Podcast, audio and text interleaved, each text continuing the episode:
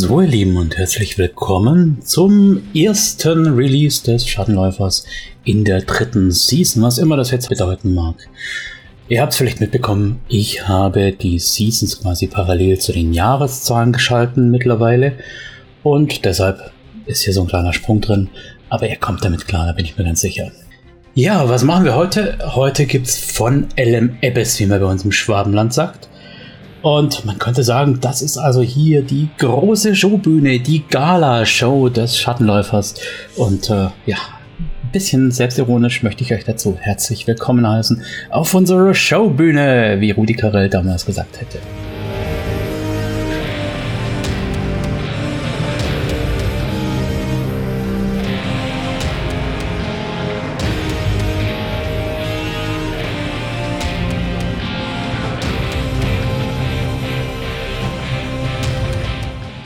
Okay, was heißt von LMFS und warum überhaupt? Also für die Hochdeutschen und anderen sprachlich nicht so Begabten muss ich natürlich erklären, von LMFS bedeutet von jedem ein bisschen. Also haben wir so ein bisschen Gedankenblitz drin, sogar zwei, wenn man es genau nimmt. Wir haben so ein bisschen einen Rückblick auf das vergangene Jahr. Wir haben aber auch einen Ausblick auf das, was jetzt kommen soll.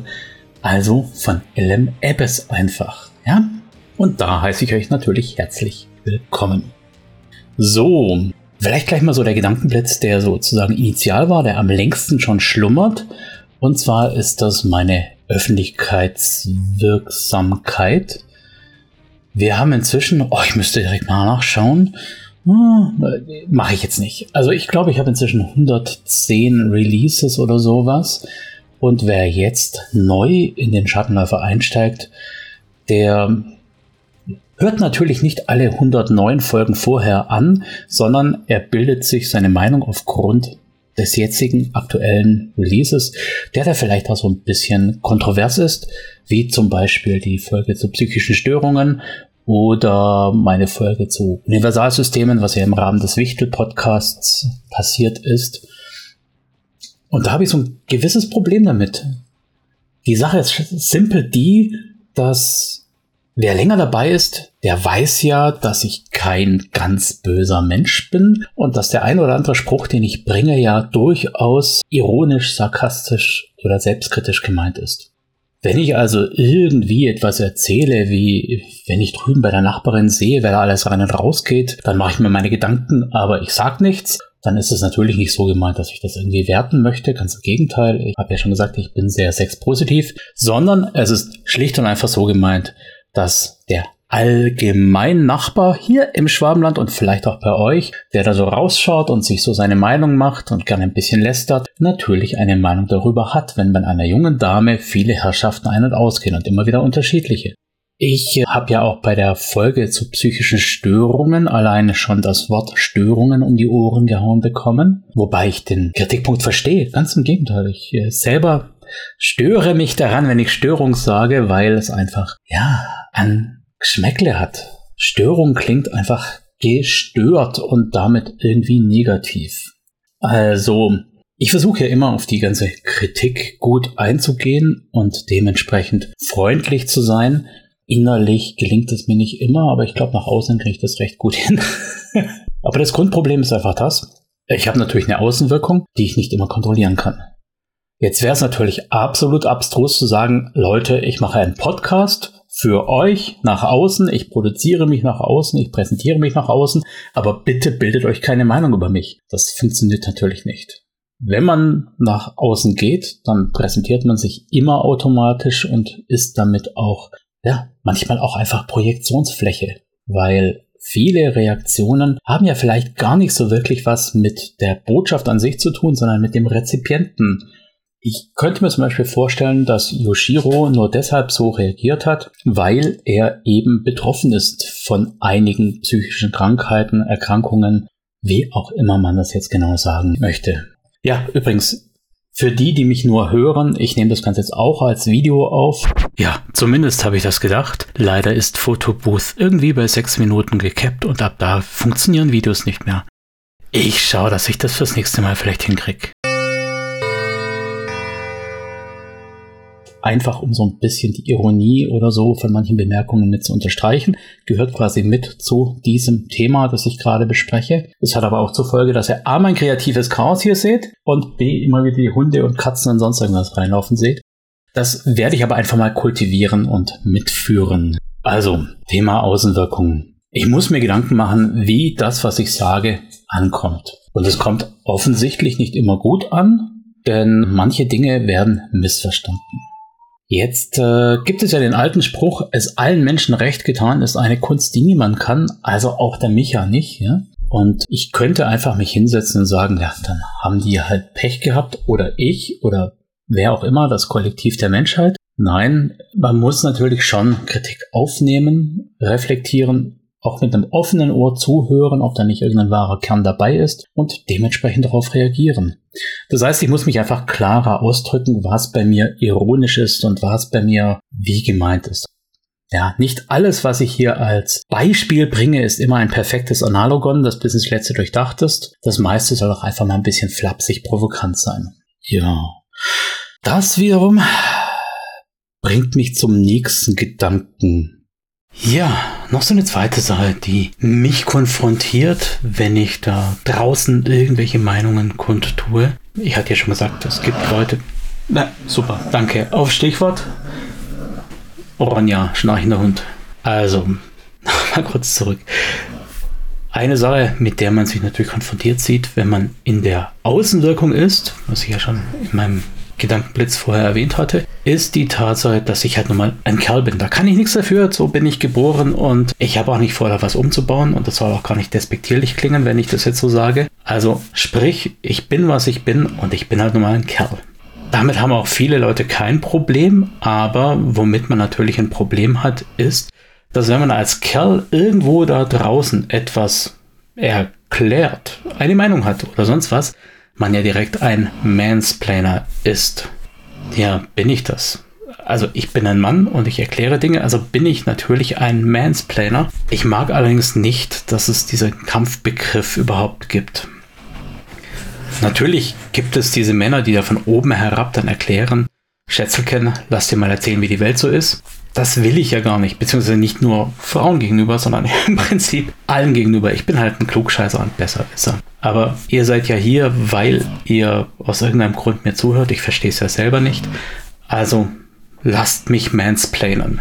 Andererseits will ich das ja gar nicht. Ich meine, wer länger dabei ist, der würde mir diesen Vorwurf bestimmt nicht machen. Denn ich versuche ja immer möglichst inklusiv zu sein, möglichst viele bunte Leute einzuladen, möglichst viel Standpunkt mit abzubilden und niemanden auszugrenzen oder in irgendeinen Ismus zu zwängen. Also, ja, fühle ich mich nicht wie ein Mansplainer. Sorry, ist nicht meins.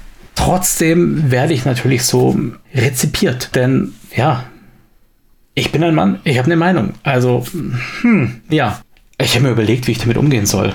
Ich könnte einfach die Klappe halten. Ich könnte so tun, als ob ich kein Mann wäre. Ich könnte immer dazu sagen, das soll jetzt kein Mansplaining sein oder so.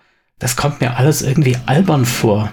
Also, warum ist es mein Problem? Das klingt jetzt so absolut blöd, wenn ich das so sage, weil das ist ja genau das Argument, das viele haben.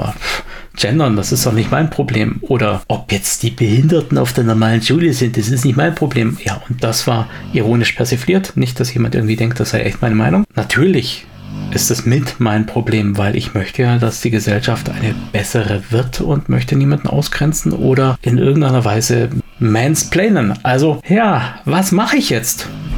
Doch eine Geschlechtsumwandlung? Ich weiß es nicht. Ich habe wirklich keinen echten echtes Konzept dazu. Ich habe nur das Gefühl,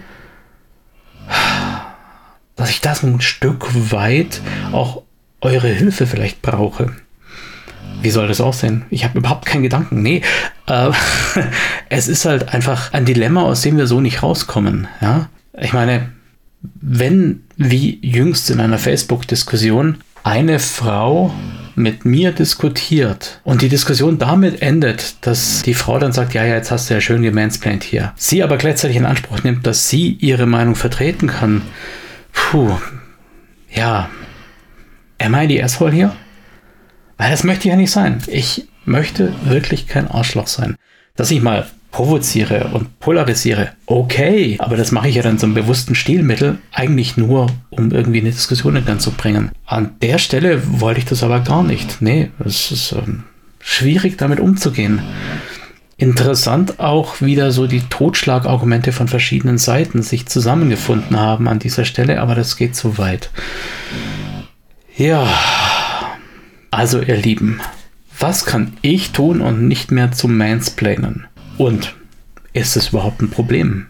Ich bin da wirklich auf eure Rückmeldung angewiesen. Ich weiß, in der Shadowrun-Bubble ist es nicht so ein großes Problem, weil da die Weiblichkeit ohnehin mit der Lupe zu suchen ist. Aber es gibt euch ja da draußen. Und wenn ihr dazu eine Meinung habt, bitte, bitte lasst es mich wissen. Es treibt mich wirklich um. Habt ein Herz. Ich habe Sie erwartet, Mr. Bond.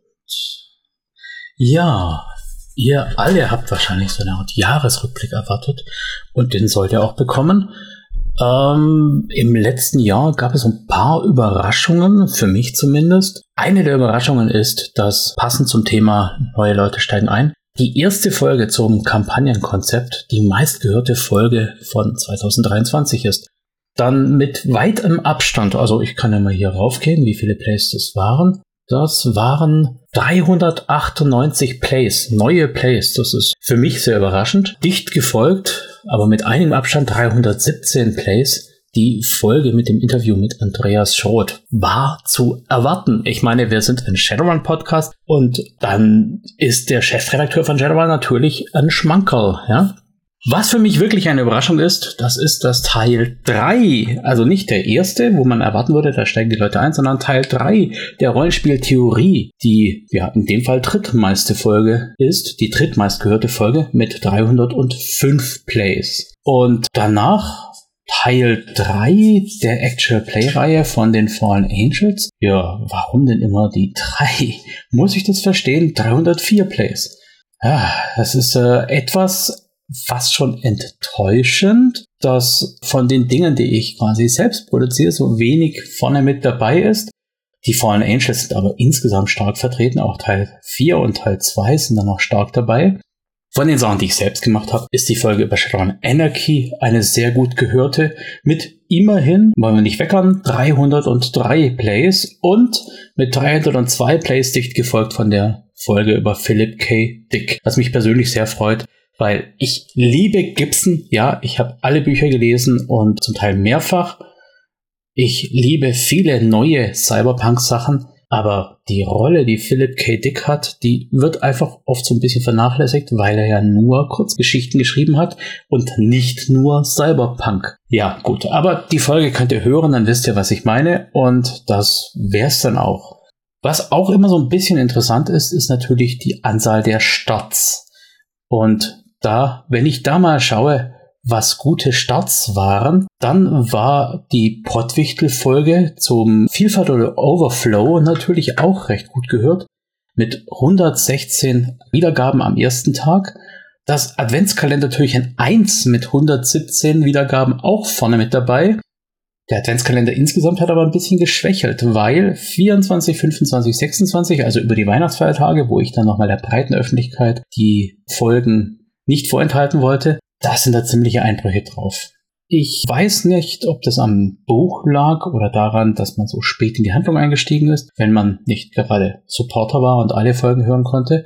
Aber ja, es ist, ist ein bisschen schade natürlich. Man könnte natürlich jetzt denken, dass solche Folgen, die so sehr polarisieren, immer einen guten Start haben. Ist aber nicht unbedingt der Fall. Das liegt einfach daran, dass über die Propagation über Facebook, Twitter, X, wie auch immer es heißen mag, Mastodon und Blue Sky, manche Dinge erst später zum Rezipienten gelangen. Das heißt, der Start von der Folge über die psychische Störungen war mit 89 Wiedergaben am ersten Tag nicht so toll und auch insgesamt performt die Folge eher im oberen Mittelfeld. Andere Dinge sind da schon viel besser gelaufen, zum Beispiel das Abschluss des Hörbuchs von 2023 plus, nein, also der zweiten Season, wie auch immer sie jetzt ausgesehen haben mag. Ja, der Tod in der sechsten Welt ist auch eine der Top-Folgen. Es ist natürlich so ein kleines bisschen unfair, wenn man die Folgen am Ende des Jahres vergleicht mit den Folgen vom Anfang des Jahres, weil die natürlich insgesamt noch nicht so gut abräumen konnten. Das heißt, da schaue ich jetzt einfach nur mal auf die erste Woche oder sowas rein. Da ist die einfach gut mit dabei und das freut mich wahnsinnig, dass solche Dinge eben auch ankommen. Wobei es mich natürlich wundert, dass genau die das ist, ja. Auch bei der History habt ihr so ein paar Favoriten. Zum Beispiel ist die History zur BRD, zu ADL Teil 1. Teil 2 ist in Planung. Auch recht gut dabei. Andere sind dagegen so ein bisschen schwächlich, wie zum Beispiel hier die Vitas, hätte ich gedacht, kommt besser an mit 68 Wiedergaben in der ersten Woche. Aber hey, was soll's? Die sind ja noch ewig da und auf lange Sicht gleichen sich die Folgen alle an. Ist also für mich jetzt kein Problem. Ja, so ein bisschen Rückblick natürlich.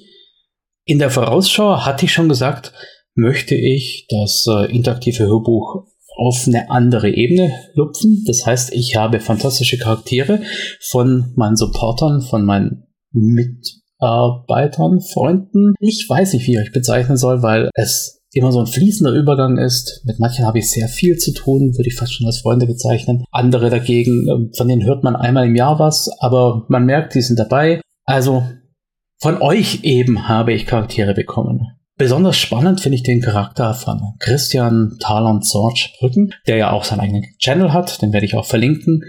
Äh, ihr kennt den sowieso schon, aber egal. Wer ihn noch nicht kennt, der schaut bitte rein. Der macht also ganz tolle Sachen, auch in sehr appetitlichen Häppchen und nicht so lang und ausatmend wie ich, äh, aus, ach, langatmig, ausgebreitet. Ja, das schneide ich natürlich im, im Podcast raus. Nicht so langatmig und ausgedehnt, wie ich das immer mache, sondern schön portionsweise. Aber der Charakter, den er hat, das ist ein bisschen über die Grenze des Normalen hinausgehender der da also seine Konzernverschwörungstheorie verfolgt und als Straßenprediger Unterstützer dafür folgt, Anhänger für seine Theorie versucht zu finden. Und wahrscheinlich werde ich mein Hörbuchreigen auch mit ihm beginnen, mit so einer kleinen Vorstellung von allen Charakteren eigentlich, aber eben mit, mit ihm beginnen. Und ja, ich hoffe, es klappt, wie ich mir das vorstelle, weil wir ja alle auch irgendwie beschäftigt sind und nicht bloß Shadowrun oder Podcast im Kopf haben. Ich versuche immer mit den Besitzern der Charaktere da so ein bisschen abzustimmen, wie sie jetzt plausibel reagieren würden, ob das so von der Sprache passt und so weiter. Da muss ich mich natürlich auch selbst disziplinieren, weil auch ich nicht so der zuverlässigste und konsequenteste diesbezüglich bin. Aber mal sehen, wie es klappt. Mal sehen, wie es klappt. Interviews habe ich auch ein paar spannende vorbereitet. Ich möchte so ein bisschen weitermachen mit alternativen Cyberpunk-Settings.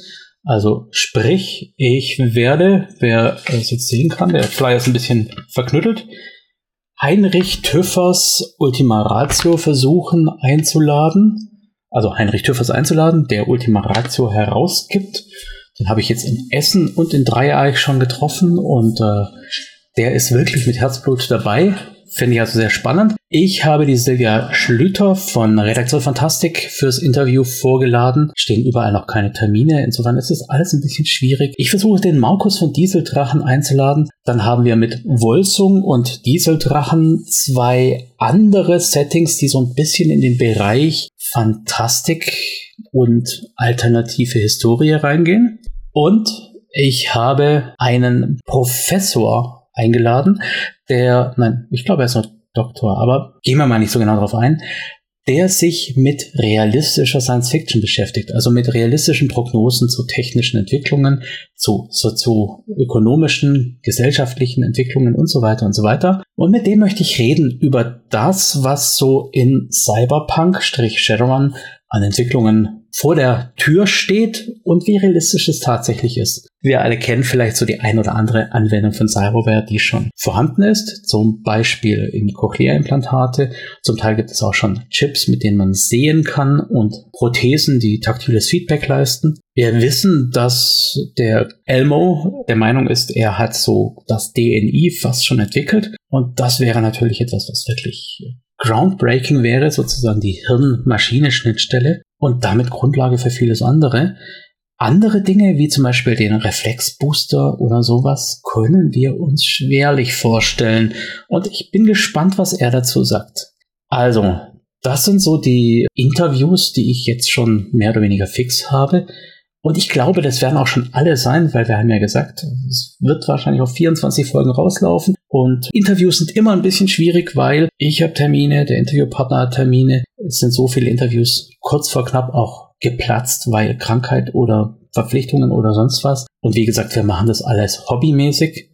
Was ich alleine mache, das kann ich immer so ein bisschen vor mich hinwursteln und dann stücklesweise machen. Aber Interviews sind halt was, wo beide Partner zur selben Zeit quasi am selben Ort vor der Kamera sitzen müssen. Und das ist somit das Problem und der Grund, warum ich mich mit Interviews schwer tue, da jetzt fest was zuzusagen. Aber so viel mal zur Planung. An äh, Themen für die Theoriefolgen gibt es natürlich Massen. Einmal haben wir natürlich das große Shadowrun Jubiläum, sowohl bei Pegasus als auch das Setting an und für sich, wo ich so einen kleinen historischen Überblick über die Entwicklung des Systems machen möchte. Also sprich, was für Veröffentlichungen, was damals gut lief, was so die Key Features der Editionen waren und vielleicht auch so ein bisschen Trivia zwischen Reihen. Ja, da einfach mal so einen kleinen historischen Überblick über Shadowrun als Setting an und für sich oder als System an und für sich.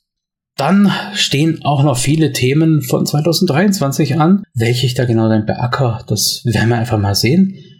Aber es gibt genug. Es gibt eine Menge zu tun, Leute. Packen wir es an.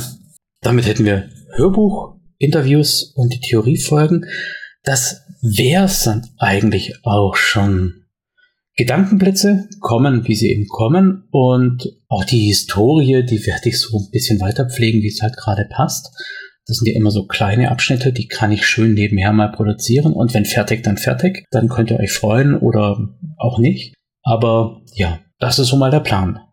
Und jetzt brauche ich eigentlich nur noch euch, weil ihr müsst ja auch Feedback dazu geben. Ihr müsst mir sagen, was findet ihr gut, was findet ihr schlecht. Warum ist zum Beispiel die eine Folge so stark gehört und die andere so schlecht? Liegt es daran, dass wir halt in der ADL spielen oder manche von euch spielen und Vitas eine vergangene Geschichte ist und nicht mehr so wirklich relevant? Ich weiß es nicht. Erzählt mir was dazu. Ja? Erzählt mir alle eure Sorgen und Wünsche. Und ja, genau, das Ask Me Anything das Angebot steht immer noch. Es wird sehr selten wahrgenommen, sehr schlecht wahrgenommen. Aber wenn ihr irgendeine Frage habt, dann raus damit. Raus damit. Eine Ask Me Anything Frage kann ich jetzt hier an dieser Stelle nachschieben. Ich habe von einem Benutzer, der mir leider namentlich nicht bekannt ist, eine Mail bekommen. Der hatte eine Frage zu der Berechnung von Schaden, also von Mehrfachschüssen im Endeffekt. Anders als bei bisherigen Editionen ist die Folge von mehreren Schüssen in der 6 ja ganz anders gehandhabt, was auch an der Edge-Mechanik und so weiter liegt. Also, ihr habt ja den klassischen Schadenscode zum Beispiel, die 3.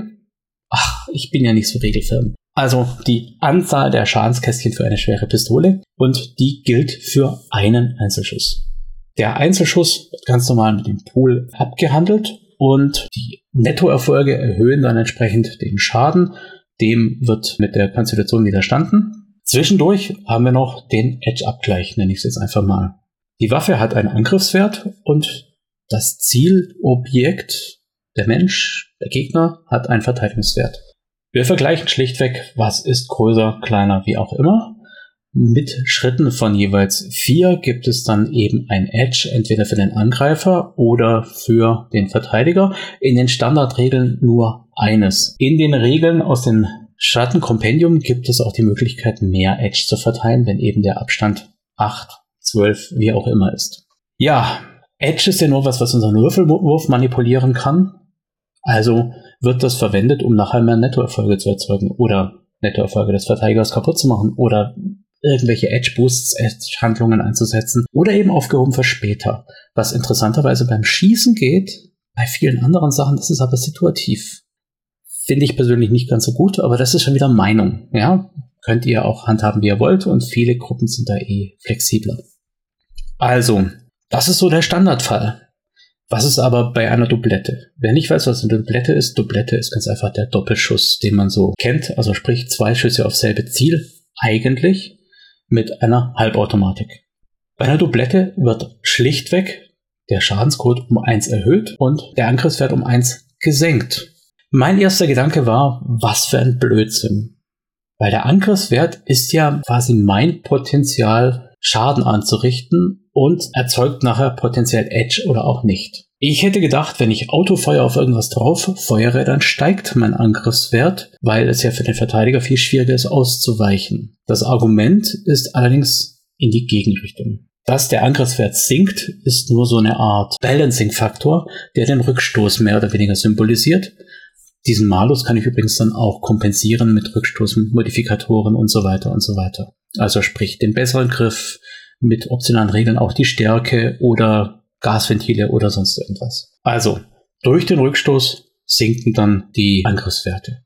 Wir sind aber erstmal nur bei der Doublette. Die Fähigkeit, besseren Schaden anzurichten, wird also schlichtweg durch das eine zusätzliche Schadenskästchen durch die zusätzliche Kugel repräsentiert. Sprich, die Doublette auf ein Ziel ist dann halt nicht x Schaden, sondern x plus 1 Schaden in der Basis plus Nettoerfolge. Soweit, so einfach. Aber ich kann ja mit einem HM-Feuermodus, also mit dem Halbsalvenmodus, auch zwei verschiedene Ziele nehmen. Dann gilt wieder, dass ich meinen Pool entsprechend aufzuteilen habe auf beide Ziele. Eventuell gibt es dann auch noch irgendwelche Vorteile und so weiter, was ihr euch kaufen könnt. Aber das ist mal die Standardvariante.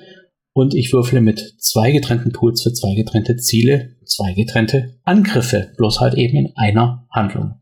Also fast der einfachere Fall. Wenn man jetzt von diesem Basis-Ausgangspunkt ausgeht, dann sind danach die Salven oder das Autofeuer auch nicht mehr so schwer zu verstehen. Im Prinzip ist es nämlich die Rekursion dieses einfachen Falls. Also wenn ich eine Salve mit vier Schuss habe, in der dritten waren es ja noch drei Schuss eine Salve, aber hat man hier bereinigt auf vier Schuss, dann könnte man jetzt denken, okay, plus eine Kugel ist plus ein Schaden, plus nochmal eine, plus nochmal eine, ist die Salve mit plus drei Schaden im Endeffekt nachher da. Stimmt aber nicht. Es ist quasi auf die Doublette eine Doublette drauf und deshalb nochmal ein plus eins. Aber die Kugeln sind sehr wohl mit Rückstoß behaftet, also ein Angriffswertmodifikator von entsprechend der Anzahl der Kugeln, die man da verfeuert. Auch bei der Salve kann ich dann wählen, ob ich sie zielgerichtet auf eine Person mache mit dem Angriffsbonus durch den zusätzlichen Schaden oder ob ich es als breite Salve auf mehrere Ziele aufteile mit entsprechend den reduzierten Puls durch die Anzahl der Ziele geteilt und so weiter und so weiter. Also derselbe Fall wie beim Standardangriff eben auch, bloß eben mit mehr Kugeln. Autofeuer ist dann obendrauf nicht mehr so schwer. Immer zwei Kugeln mehr geben nochmal ein Plus für den Schaden und jede Kugel gibt eben ein Rückstoß Minus für den Angriffswert.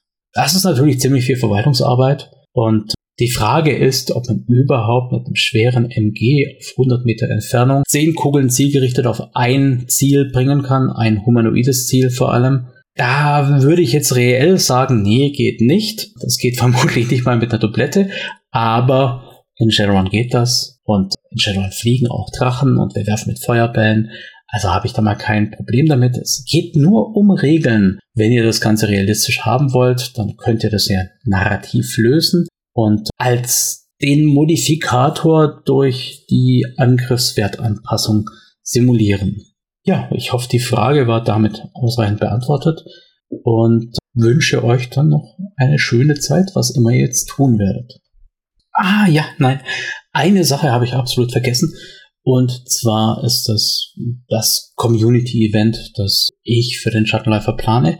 Einmal ein einmaliges, wo wir gesagt haben, Dreieich war uns zu wenig Community, war zwar toll und cool und alles, aber die Leute aus der Community hatten einfach zu wenig Gelegenheit, miteinander was zu machen. Also ist da die Planung, dass wir uns irgendeine Hütte krallen, wo wir dann gemeinsam uns einbunkern für ein verlängertes Wochenende und da das Plastik miteinander werfen. Ja, wer da Interesse dran hat, der meldet sich am besten frühzeitig, denn die Planung ist natürlich ganz großartig abhängig von den Teilnehmenden.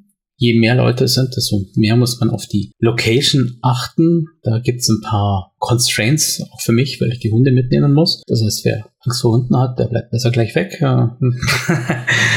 Und zum anderen habe ich auch geplant, regelmäßig an Samstagen hier auf dem Discord-Server anzubieten, einfach offene Runden zu machen. Das heißt, was da passiert, das muss nicht immer Shadowrun sein, wird es in der Regel wahrscheinlich auch nicht, weil Shadowrun einfach ein System ist, das man sehr gut und häufig woanders auch spielen kann. Und ich bin ja auch nicht wirklich Mr. Shadowrun, sondern mehr als das. Also ja, da kann vieles passieren. Das muss auch nicht ich sein, der da leitet. Und äh, vielleicht bin ich auch nicht jedes Mal dabei. Aber Prinzipiell wäre da das Ziel, dass wir einmal im Monat an einem Samstag auf dem Discord zusammenkommen und so ein bisschen Spaß haben. So, ich sag jetzt mal zielgerichtet 16 Uhr bis wie auch immer. Ja, würde mich freuen, wenn da reges Interesse besteht, wenn da vielleicht auch der ein oder andere neu dazukommt, der jetzt bisher nur hört oder sieht und sich daran beteiligt und Teil der Community wird. Sonst habt ihr ja vielleicht mitbekommen, ich habe ja gesagt, ich bin nicht nur Mr. Sharon, ich werde am 6.2. im Morning Talk bei den Lulas sein, um ein bisschen was über den Verlag und über uh, Subversion zu erzählen. Und wir werden auch bei Lula im Twitch-Stream die Let's Plays für Subversion vorbereiten und da so ein bisschen Promo machen. Mit Ende des zweiten Let's Plays beginnt dann auch das neue Crowdfunding und es würde mich freuen, wenn der eine oder andere dabei wäre. Aber das ist ja hier der Schattenläufer und nicht meine Werbeplattform. Das heißt, äh, ich halte jetzt auch schon die Klappe und werde euch nicht mehr damit belästigen. Wer Fragen hat, kann sich natürlich gerne an mich wenden. Gilt übrigens allgemein nicht nur bezüglich Verlag oder so. Wenn ihr irgendwas wissen wollt, meldet euch einfach. Ich habe noch keinen gefressen, ich bin da sehr diskret. ja, so viel dazu. Vielleicht schiebe ich nachher noch was nach. So, jetzt habe ich keine Ahnung, ob das mit dem Video überhaupt geklappt hat. Denn, ähm, ja, ich verwende ja einfach Photo Booth auf dem Mac, ein Standardprogramm. Es war halt mal so ein One-Shot.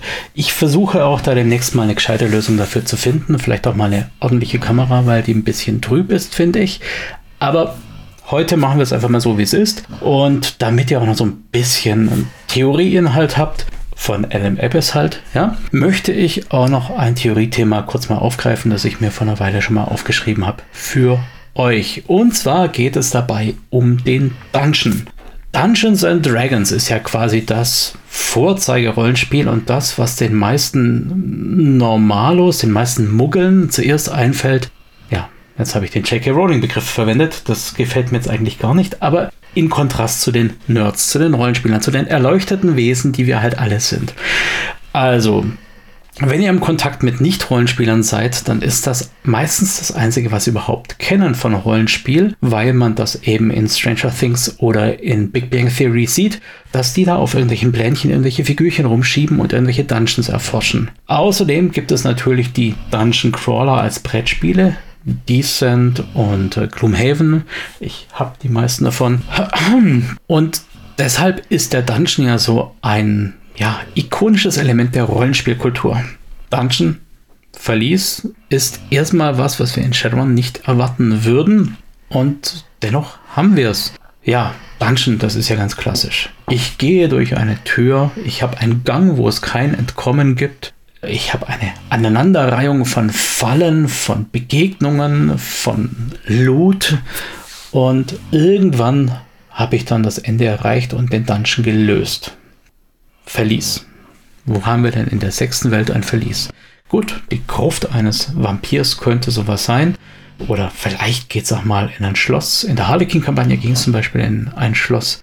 Aber das sind eher so Nebenerscheinungen. Das ist nicht wirklich das Ikonische von Shadowrun, also nicht das klassische Dungeon von Shadowrun. Dennoch, diese Elemente, Bodenplan, Encounter, Fallen, die haben wir natürlich auch in Shadowrun an vielen Stellen. Ganz klassisch natürlich bei irgendwas, wo wir in ein Gebäude rein müssen.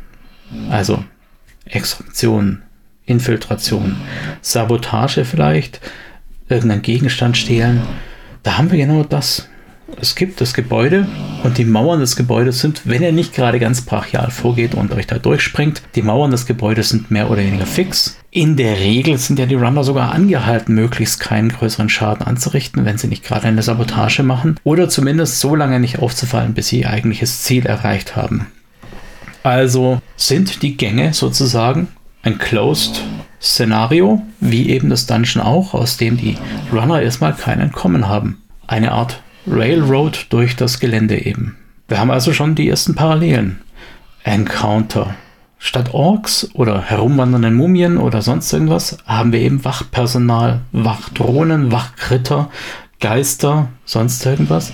Also auch ziemlich parallel. Und auch die Fallen sind eigentlich eins zu eins zu übersetzen mit Selbstschussanlagen oder Kameras. Oder es gibt sogar echte Fallen, so nach dem Motto, diese Druckplatte, wenn die falsch belastet wird, dann sendet sie einen Stromschlag aus. Oder der Raum ist nur dazu da, dass man ihn mit, mit Schlafgas oder tödlichem Gas fluten kann.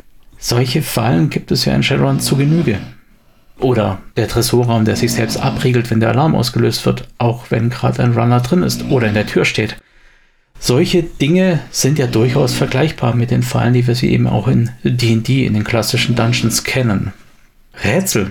Rätsel sind ja so ein klassisches Element von den D&D-Sachen. Ich habe ja per se mal ein Problem mit Rätseln. Ich habe das vielleicht das ein oder andere Mal erwähnt, aber man will ja nicht jammern. Rätsel sind intradiegetisch sowieso mal ein Blödsinn. Wenn ich nämlich ein Schwarzmagier wäre, der irgendwie sein Geheimversteck hinter dieser Statue hätte, dann bräuchte ich doch kein Rätselvers, wo drin steht, welche Finger in welcher Reihenfolge gedrückt werden müssen von der Statue, damit sich das Geheimversteck öffnet.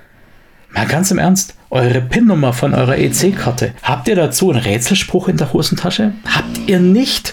Und auch nicht in eurem Tagebuch oder wo auch immer. Ja? Also Rätsel sind intradiegetisch einfach mal Bullshit.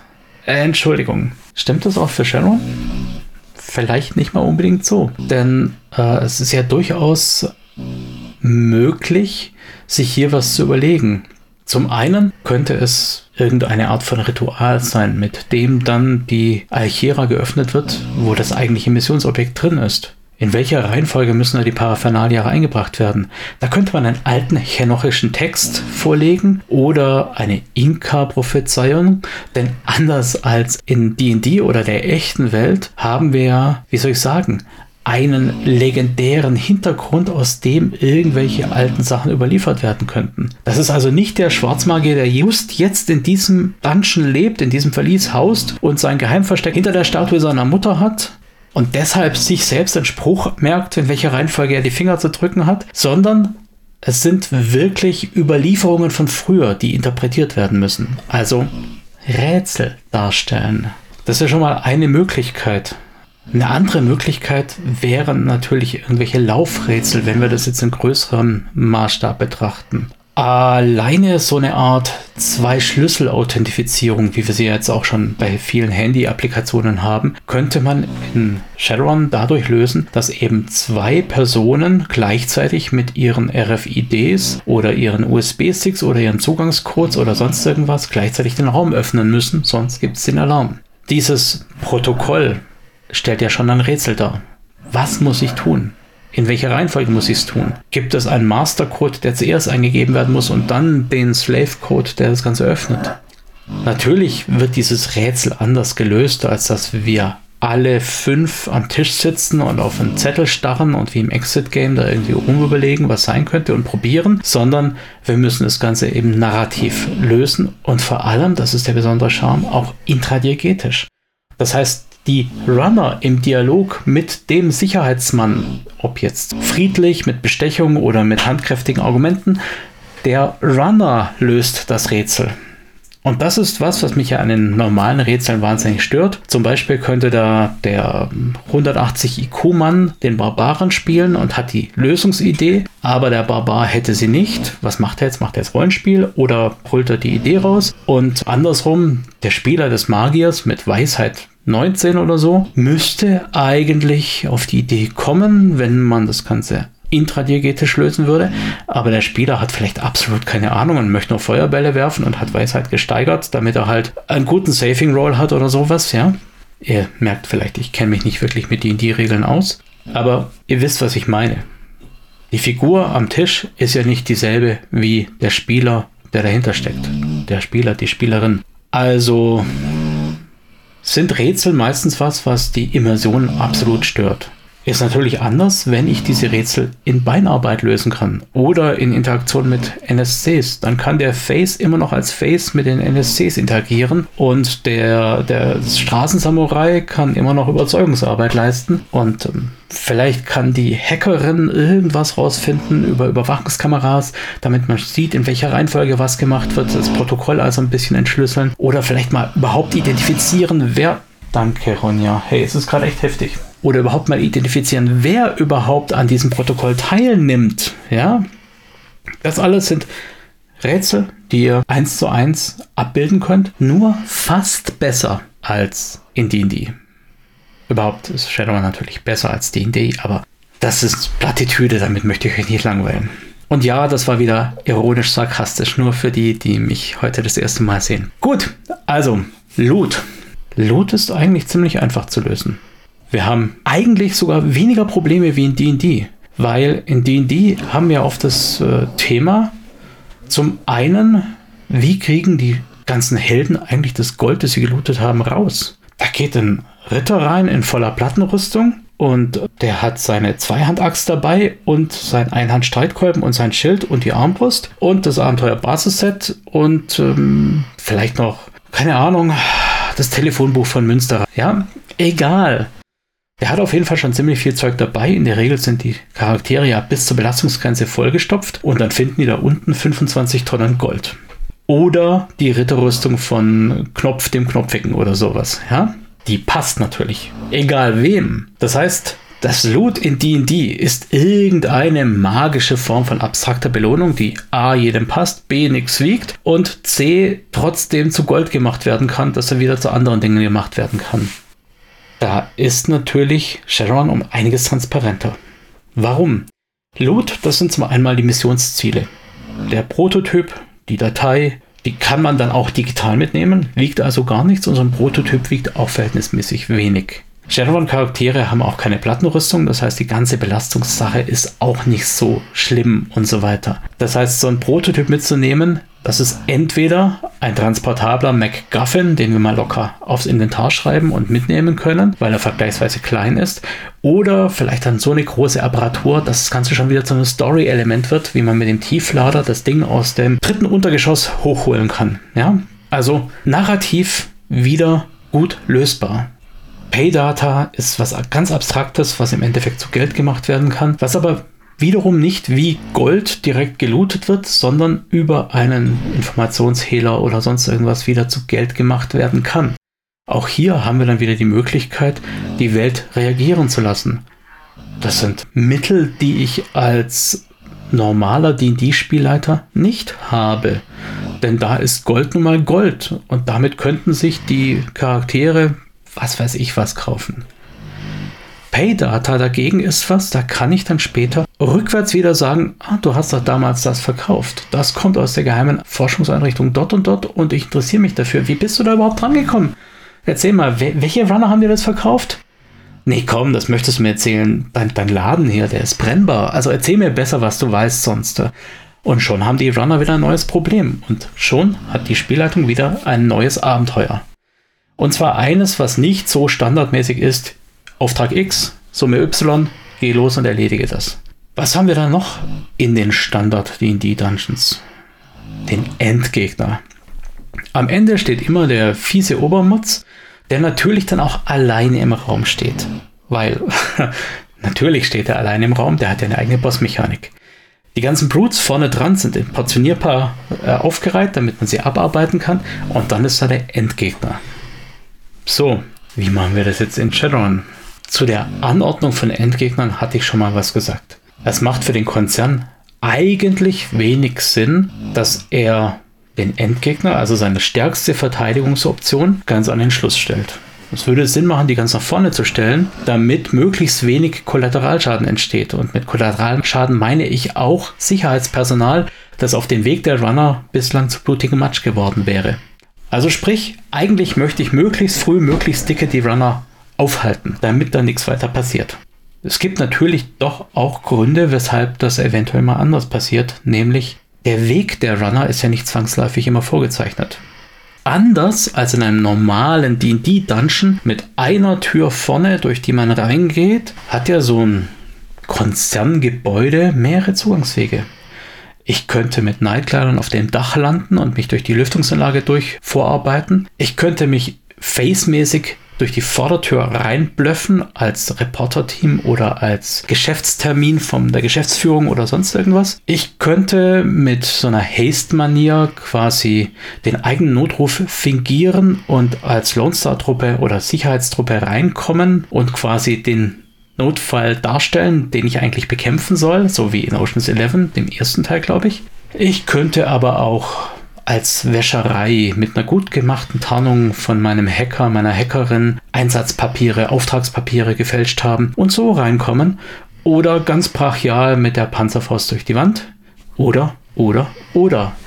Ich bin sicher, ihr als Spielleitung hattet schon Dutzend Ideen, wie man da reinkommt und eure Spieler sind nicht drauf gekommen. Und ich bin sicher, ihr als Spieler hattet schon Ideen, wo eure Spielleitung gesagt hat, um Gottes Willen, da habe ich ja gar nicht drüber nachgedacht. Weil Shadowrun eben sehr viele Möglichkeiten bietet. Auch durch die Verschmelzung von Magie und der Technik und so weiter. Da haben wir einfach ein dickes Stück, woran wir uns abarbeiten können. Also, der Dungeon in Shadowrun funktioniert sehr gut. Wir müssen allerdings ein bisschen umdenken, weil, wie gesagt, Dungeon gleich Verlies ist ja nicht. Ein Konzerngebäude ist ein Dungeon im technischen Sinne, aber ihr könnt auch andere Dinge zum Dungeon machen. Zum Beispiel könnte es eine Raumstation sein. Da haben wir dann auch wieder diesen Charme des typischen Dungeons, dass man durch eine Standard-Zugangsöffnung, also in dem Fall die Luftschleuse oder so, überhaupt mal rein muss. Und ihr könnt ein bisschen Abwechslung reinbringen. Man könnte auf einer Raumstation auch ganz andere Dinge mit einbringen, wie zum Beispiel Schwerelosigkeit, Atemprobleme. Die Situation, dass jeder Schuss potenziell ein Leck bedeutet, das den Tod bedeuten kann. Und dass Magier nicht so flexibel sind. Solche Dinge eben. Ihr könntet eine Insel zu einem Dungeon deklarieren, denn auf der Insel könnt ihr, was weiß ich, was sein. Vielleicht ist da die geheime Forschungseinrichtung, dann ist aber die ganze Insel irgendwie ein Closed Room Szenario, weil man kann ja nicht einfach übers Wasser laufen, außer man, ja, okay. Wollen wir gar nicht drauf eingehen. Da habt ihr einen definierten Zugang über das Schiff, über den Hafenbereich oder vielleicht auch durch Tauchen oder wie auch immer, U-Boote fliegen, wie auch immer. Und auf der Insel könnten natürlich auch Fallen sein, da könnten Kritter sein, dann hat man auch die Begegnung mit zufälligen streunenden Monstern, wie wir es vielleicht noch aus Hero Quest kennen. Da könnte es auch anderes Loot natürlich geben, auch unerwartetes Loot, wie zum Beispiel eine alte Tempelruine, die dann untersucht werden möchte. Oder einfach nur ein vergessenes Item, was fallen gelassen ist. Eine alte Waffe. Und egal, was die nachher bedeutet, die könnte einfach nur ein Red Herring sein, die könnte aber auch etwas wirklich Interessantes sein. Da kann man dann auch wieder was dran ansetzen. Die Runner könnten in Seattle in der Kneipe sitzen und einer könnte sagen, hey, die Waffe kenne ich. Die hat mein Bruder gehört. Und wie das Encounter mit dem Bruder des Waffenbesitzers dann läuft, ob der dann austickt und sagt, der hat meinen Bruder umgebracht oder könnte ich die euch abkaufen, das wäre wirklich, würde mir viel bedeuten. Oder erzähl mal, wie ist er gestorben? Egal, da könntet ihr was draus machen. Ja? Man könnte weiter Encounter haben mit Eingeborenen, okay, das ist ein gefährliches Ding, weil da sind wir ganz nah an der kulturellen Aneignung, an irgendwelchen Klischees oder sonst irgendwas. Also wenn ihr da so die typische Buschmusik laufen lasst und die Leute in Baströckchen beschreibt, boah, uh, ja, würde ich mit Vorsicht anfassen. Schaut einfach, wie eure Runde drauf reagiert. Was könnte man noch zum Dungeon machen? Raumstation, hatte ich schon gesagt. Ein Schiff Genau, ein Schiff ist so ein Ding. Ein Schiff ist ja nichts anderes wie eine schwimmende Insel, bloß halt mit einem gewissen anderen Szenario. Bei einem Schiff könnte man dann auch so das machen, was ja zum Beispiel der Todesstern in A New Hope ist, nämlich am Schluss das ganze Ding hochgehen lassen.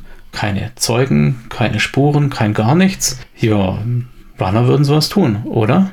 Eure Runner, tun die sowas? Ich weiß es nicht.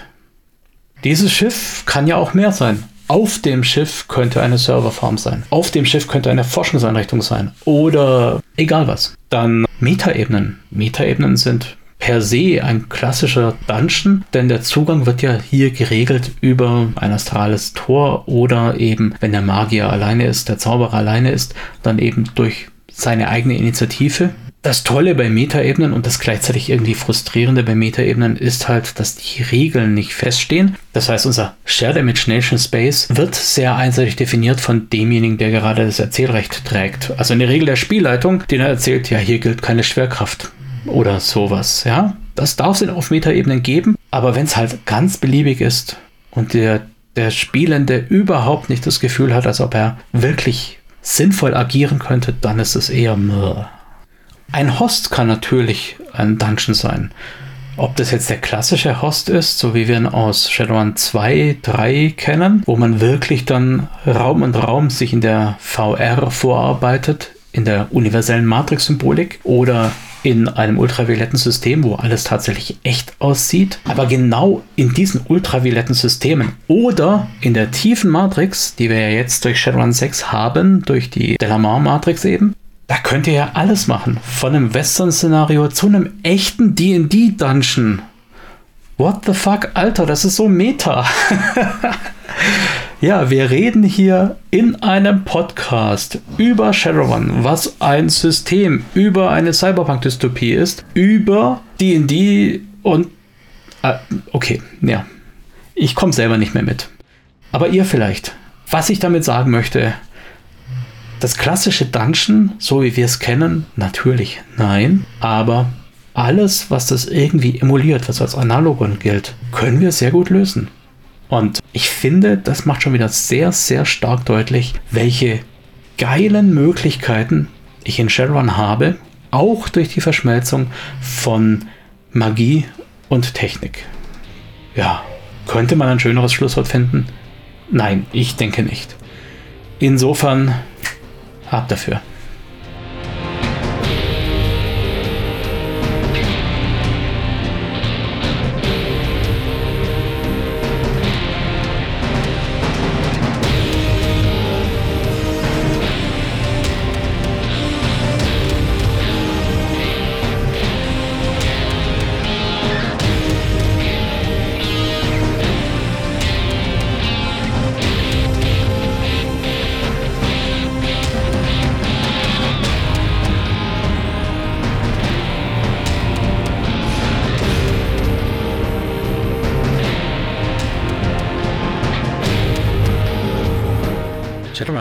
Inhalte mit freundlicher Genehmigung von Pegasus Spiele unter Lizenz von Catalyst Game Labs und Tops Company Incorporated.